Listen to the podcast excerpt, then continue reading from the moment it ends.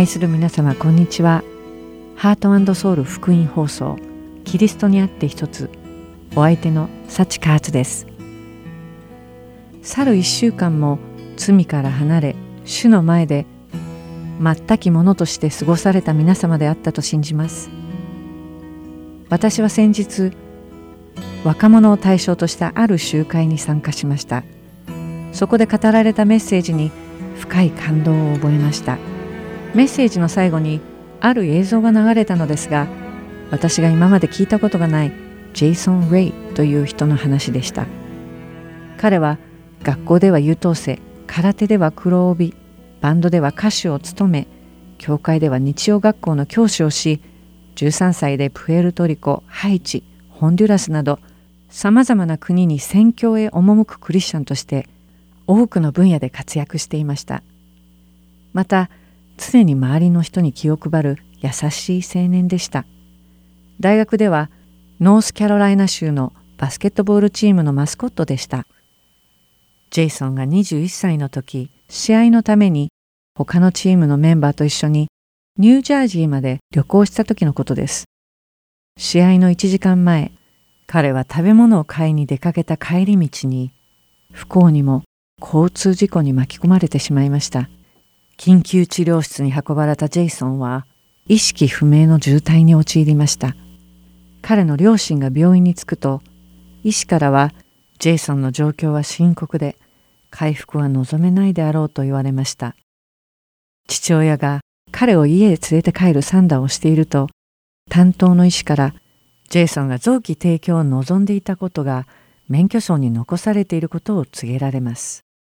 親としては胸が痛む決断でしたが父親はジェイソンがいつも人を助けることを喜びとすることを知っていたので彼の臓器で多くの命を救うことができればと考えジェイソンの意思を尊重することになりました。この臓器提供によって50人もの人に新しい機会と命が与えられました。そのうちの4人の人たちは目の当たりにしていた死を免れました。心臓をもらえた人肺をもらえた人腎臓をもらえた人眼球をもらえた人もいました。そして彼の皮膚はやけどに苦しんでいる人たちに与えられました。その映像には人々の喜びの声が収められていました。しかし映像を見ながら私は少し違和感を覚えました。なぜなら肺を移植された人が入れ墨だらけで素行が悪く善良な人には見えなかったからです。その時私はこんなことを考えてしまいました。どうせならもっと真面目なこの世に必要な人に機会を与えたらいいのに素行が悪く見える人に大事な臓器を与えるのはもったいない。私がこんなことを考えていた時に精霊が私に語りかけました。賛美の後に続けてお話ししましょう。糸高きところに栄光が神にあるように。地の上に平和か御心にかなう人々にあるように。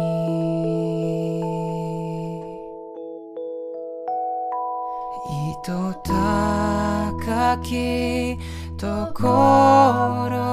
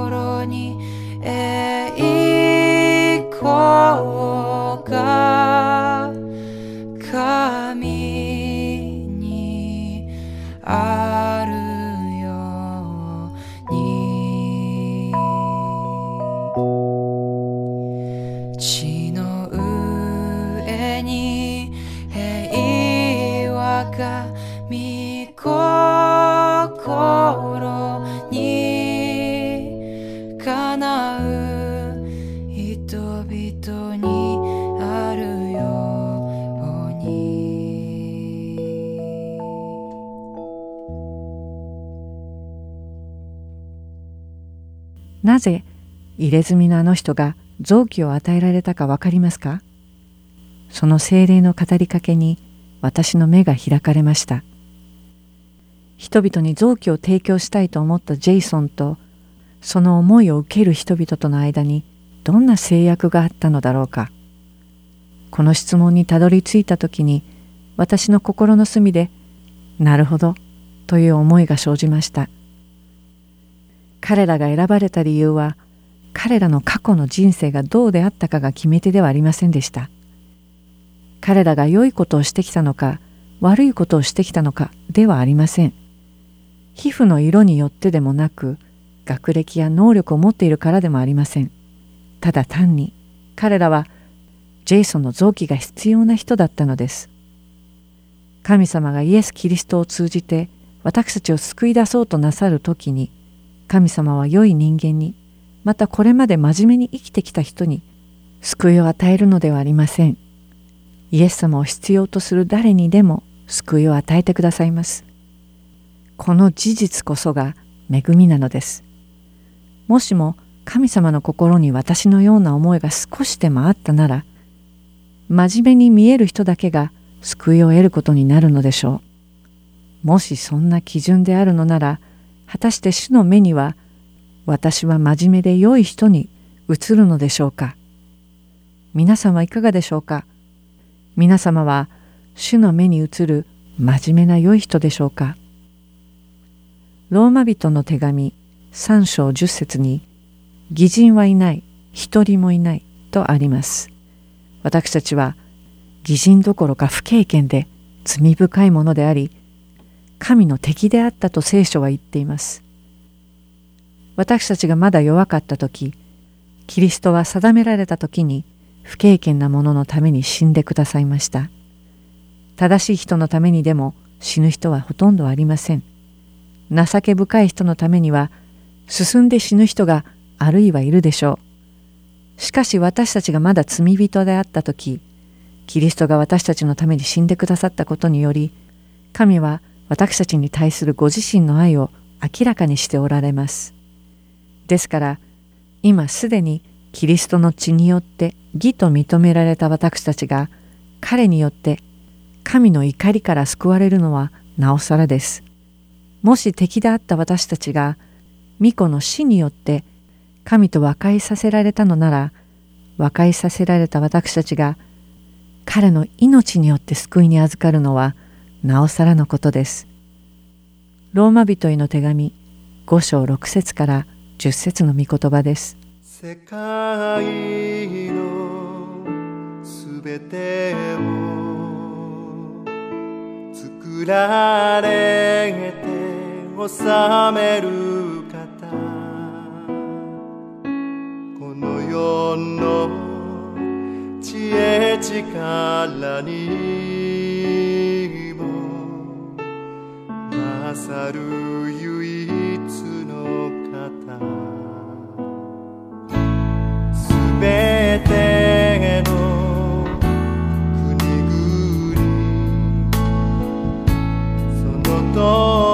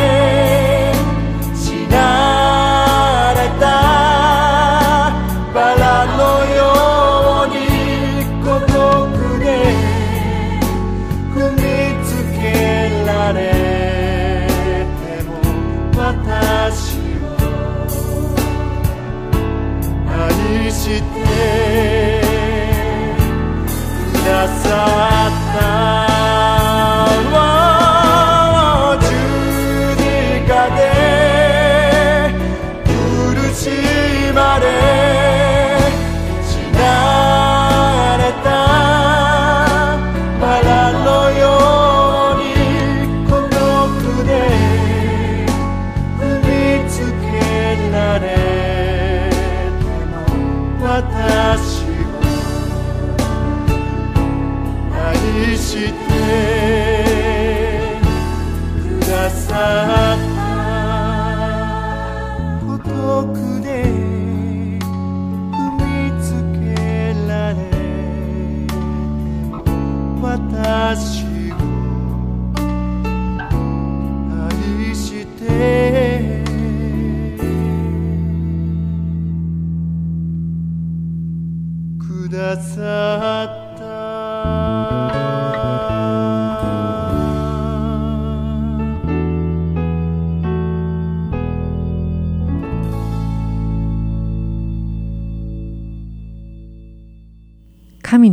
けるべく何の資格も持っていない私たちのために神が誰なのかもわからなかった私たちのためにご自分の一人子を犠牲にしてくださった神様。それが神様の限りのない恵みです。皆様はこの恵みをもう経験されたでしょうか？21歳の若さで不幸にも生涯を終えたジェイソン・レイ。けれど彼の突然の死と人々を思いやる意志によって50人の人が新しい命を与えられ生きていくことができました。ジェイソンの母親はこう語っています。私の息子は死んではいません。息子の臓器を持っている人たちを見ると彼らの中にいる息子が見えます。息子の目がこの人の目になり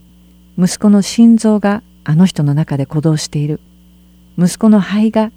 あの人の体内で息をしている。だから息子は死んでいません。彼女は臓器を移植した人々を見るたびその人たちの中にいる自分の息子を見ているのです。神様も私たちに命を与え私たちのうちにいるイエス・キリストをご覧になり私たちを義とされるのです。罪人の私たちではなく私たちに新しい命を与えてくださったイエス・キリストを通じて私たちを見ているのです。果たしてこのような大きい恵みがどこにあるでしょうか？さて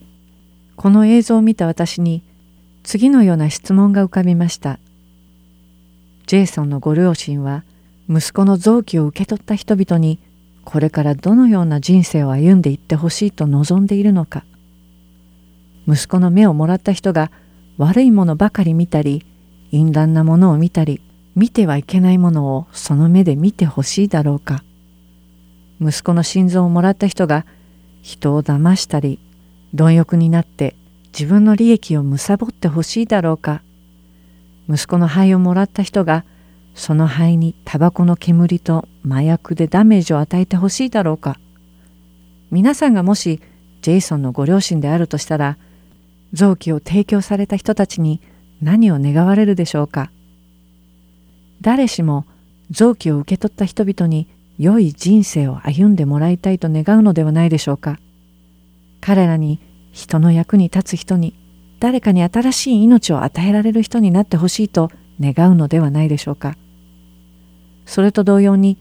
ご自分の一人子を犠牲にしてくださった神様は私たちにどのような人生を歩んでほしいと望んでいらっしゃるでしょうか？その答えは皆様の心の中にあると思います。終わりに兄弟たちを主イエスにあってお願いしまた勧告します。あなた方はどのように歩んで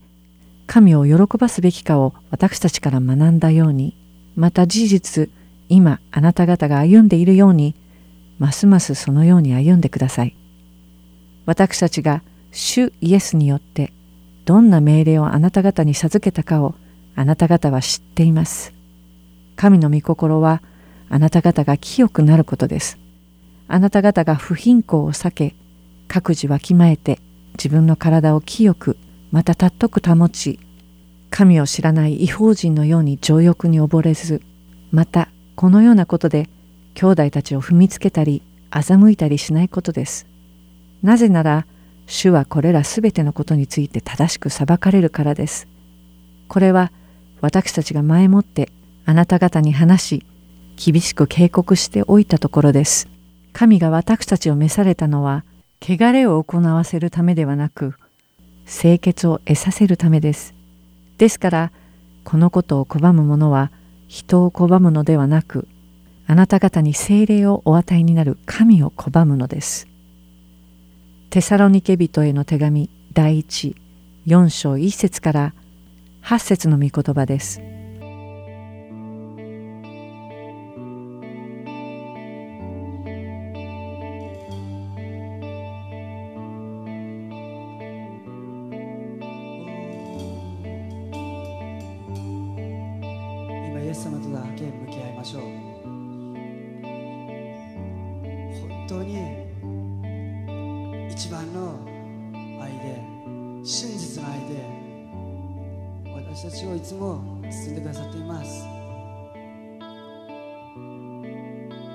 当に神様は皆さんを愛していますよ。素晴らしい愛で進んでくださいます。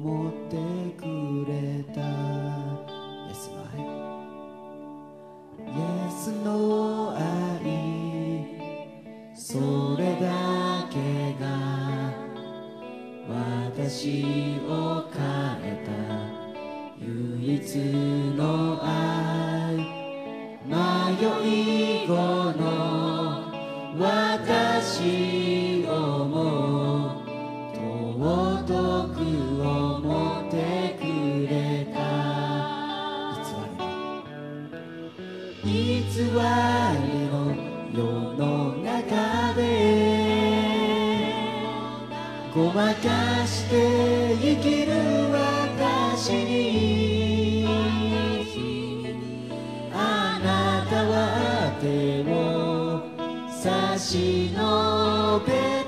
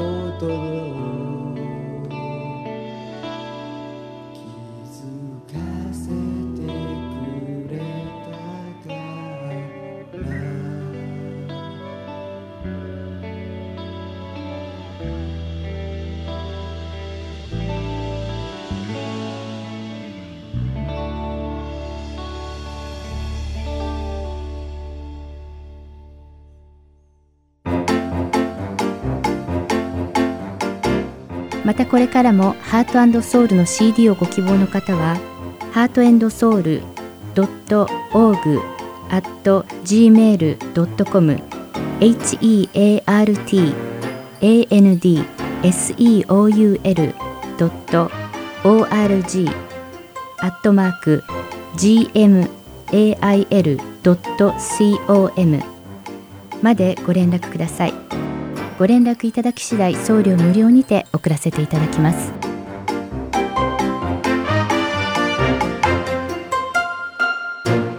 次はイエス様の祈りに倣って祈り方を学ぶプログラム「だからこう祈りなさい」に続きます。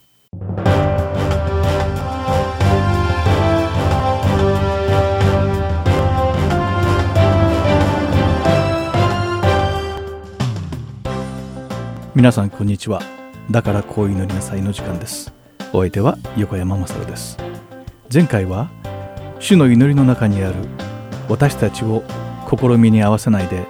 悪からお救いくださいという御言葉の意味をお話ししました。ここで示されている試みには私たちの信仰の深さを測るための試み私たちを訓練するための試みそして私たちの信仰を強くするための試みなどいくつかの意味がありました。このような試練になった時はヤコブの手紙第一章に書かれている聖書の御言葉通りこの試練を純粋な喜びとして捉えるようにするということを学びました。これによって自分の信仰の深さが分かりまた信仰を強くすることができるからです。しかしこのような試みのほかに罪を犯させる誘惑の試練があります。イエス様はこのような試みには気をつけること。そして主のお導きをお願いすることを祈りを通して教えてくださいます。今回はその罪の誘惑という試練をもう少し深く調べていきましょう。この誘惑の試練には外から来るものそして自分の中から湧いてくるものがあります。イエス様でさえ私たちと同様にこの誘惑という試みに遭われました。ルカの福音書第4章にはイエス様が砂漠で40日間の断食をされた後のサタンによる誘惑の試練がはっきりと記されています。もしイエス様が神の子なら石がパンに変わるように命じろだとか神様ではなく自分を崇めだとかイスラエルで一番高い神殿のてっぺんから飛び降りてみせろ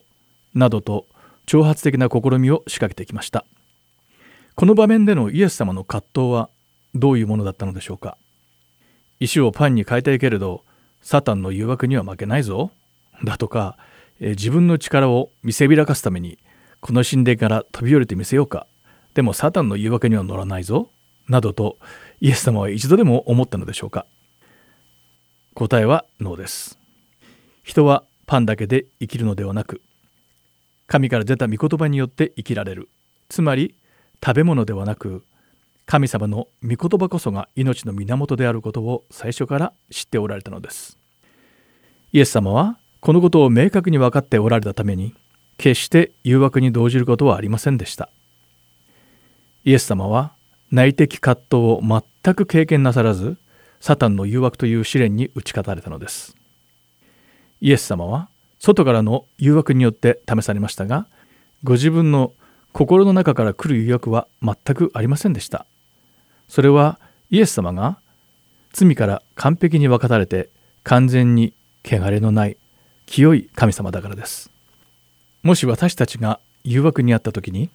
イエス様のように内的な誘惑がなければどれほど素晴らしいことでしょう。しかし私たちに肉体がある限り内部と外部から来る両方の誘惑の試練に常にさらされているのです。ヤコブの手紙の第1章14節には人はそれぞれ自分の欲に惹かれおびき寄せられて誘惑に陥るのです。とあり誘惑という試練に遭うのは私たちに強い欲望があるからだと書かれています。私たちはしてはいけない良くないと分かっていながら心の誘惑に負けて罪を犯してしまいます。よからぬ場所や罪にまみれた見るべきではないものなど頭では分かっていながらもつい誘惑に負けてしまうのです。私たちの心の中の横島な欲に負けるとその先はいつも罪につながります。先ほどのヤコブの手紙の続きにはこう書かれています。欲がはらむと罪を生み罪が熟すると死を生みます。つまり私たちが自分の欲望に負けて罪を犯せば必ず死が待っているということです。だからこそ私たちは誘惑にあっても罪を犯さないようにそして悪からの救いを父なる神様に求めなければならないのです。これによって前回もお話ししました通りもうこれ以上罪を犯したくない。私を助けてください。と神様に告白することになるのです。しかし大抵の場合自分が罪を犯すことをやめさせてください。と祈っている間にも罪の誘惑の元凶から離れられないことに気づくのです。そしてまた罪を犯してしまった時自分の祈りが聞き入れられなかったと神様に文句を言うのです。例えばここに時折よからぬウェブサイトをコンピューターを使って開いてしまうクリスチャンがいたとします。そしてこのようなよからぬウェブサイトを前にして神様私を試みに合わせず悪から救い出してください。と祈ればいかがわしい動画を見てしまっても大丈夫なのでしょうか。このような状況で自分の欲望を抑えることは可能でしょうか。もちろん無理なのです。もし本当に罪を犯したくないと切に願い神様に誘惑から救ってくださいと本気で祈るのならばまずはその誘惑の元凶から離れるかそれを取り除くかしなくてはなりません。どんな場合においても神様は私たちを罪に陥れる誘惑はなされないのです。そしてどんな場合でも結局私たちの欲望が罪を連れてくるのです。さてイエス様が捕らえられて十字架にかけられる前の晩にイエス様はペテロにとても大切なお話をされました。そして杉越の食事の後にイエス様はゲツセマネの庭でよく知られている祈りを行います。それは我が父よできますならばこの杯を私から過ぎ去らせてください。しかし私の願うようにではなくあなたの御心のようになさってください。というものです。そしてこの祈りの後にペテロを起こされてマタイの福音書第26章41節でこうおっしゃいました。誘惑に陥らないように目を覚まして祈っていなさい。心は燃えていても肉体は弱いのです。イエス様のおっしゃったこの言葉の意味は一体何だったのでしょうか。ペテロのこの時の状況はどうだったのでしょうか？ここで少し時間を遡ってみましょう、えー、前夜の杉越の食事の時にイエス様はペテロに「鶏が鳴く前に三度イエス様を知らないと言うだろう」と告げています。もしペテロがイエス様は常に真実を告げることしかできないと知っていたならばこの言葉を真剣に受け止めてそうならないように祈ったことでしょう。しかしペテロはここでイエス様の言葉を受け入れずにイエス様のことを知らないということなどありえないと誇らしげに言うのです。そしてイエス様に一緒に起きていてくれと言われていたのに寝てしまうのです。これが分かっていたからこそイエス様はペテロに誘惑に陥らないように目を覚まして祈っていなさい。心は燃えていても肉体は弱いのです。とおっしゃったのです。それなのにまたすぐにペテロは再び眠りに落ちてしまいます。そればかりかイエス様が予言した通りペテロは3度もイエス様を知らないと言ってしまうのです。心はそうしたいと思っていても肉体は弱いからです。イエス様を救い主として受け入れると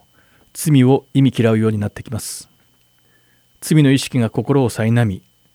罪を避けるようになるからです。そしてこのような経験はキリストの中に生きる者にとってはごく自然なことなのです。しかし肉体が弱いがゆえに誘惑に負けて罪に陥ることもあります。イエス様は私たちがどれだけ弱いのかをすでに知っておられたためにあえて目を覚まして祈っていなさいとおっしゃられたのです。私たちを罪から救ってくださいと祈ることで罪を犯している時の罪悪感から自由になれるわけではありません。また祈りは自分が犯している罪を無力化してしまうものでもないのです。祈りは罪の元凶に近づかないようにしてくれるのです。また祈りは罪の元凶を取り除いてくれるのです。目を覚まして祈っていれば罪の元凶の前で迷うこともなくなるのです。今誘惑の試みに遭っている人がいるのならまずはその誘惑の元凶から離れてみてはいかがでしょうか。そしてその誘惑が罪になる前に神様に助けを求めて祈るのです。これはどんな罪でも同様です。イエス様が私たちを試みに合わせず悪からお救いくださいと祈るように教えてくださったのはこのためなのです。神様は必ずその祈りを聞いてあなたを助けてくださいます。今日はここまでです。だからこう祈りなさい。お相手は横山勝でした。また次回お会いしましょう。さようなら。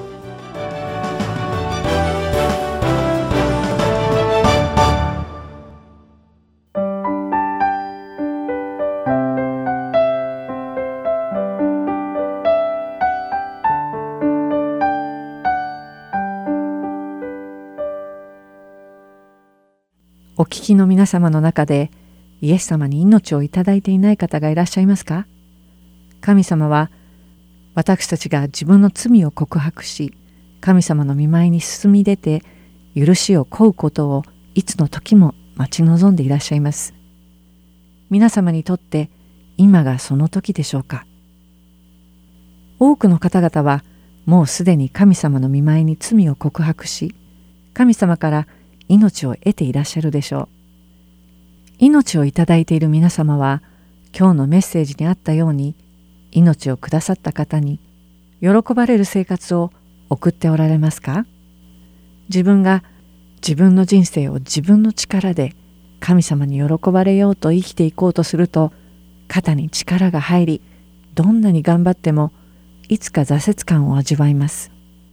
けれども私たちは神様に生かされているものです。もはや自分の力に頼らなくてもよいのです。日々あちらでまたこちらで転んでしまいながらも神様から目を離さない歩みをご覧になる神様は私たちに微笑みかけながら共に歩んでくださるでしょう。そんな皆様の毎日を神様は心からお喜びになると信じます。皆様の人生が完璧だからではなく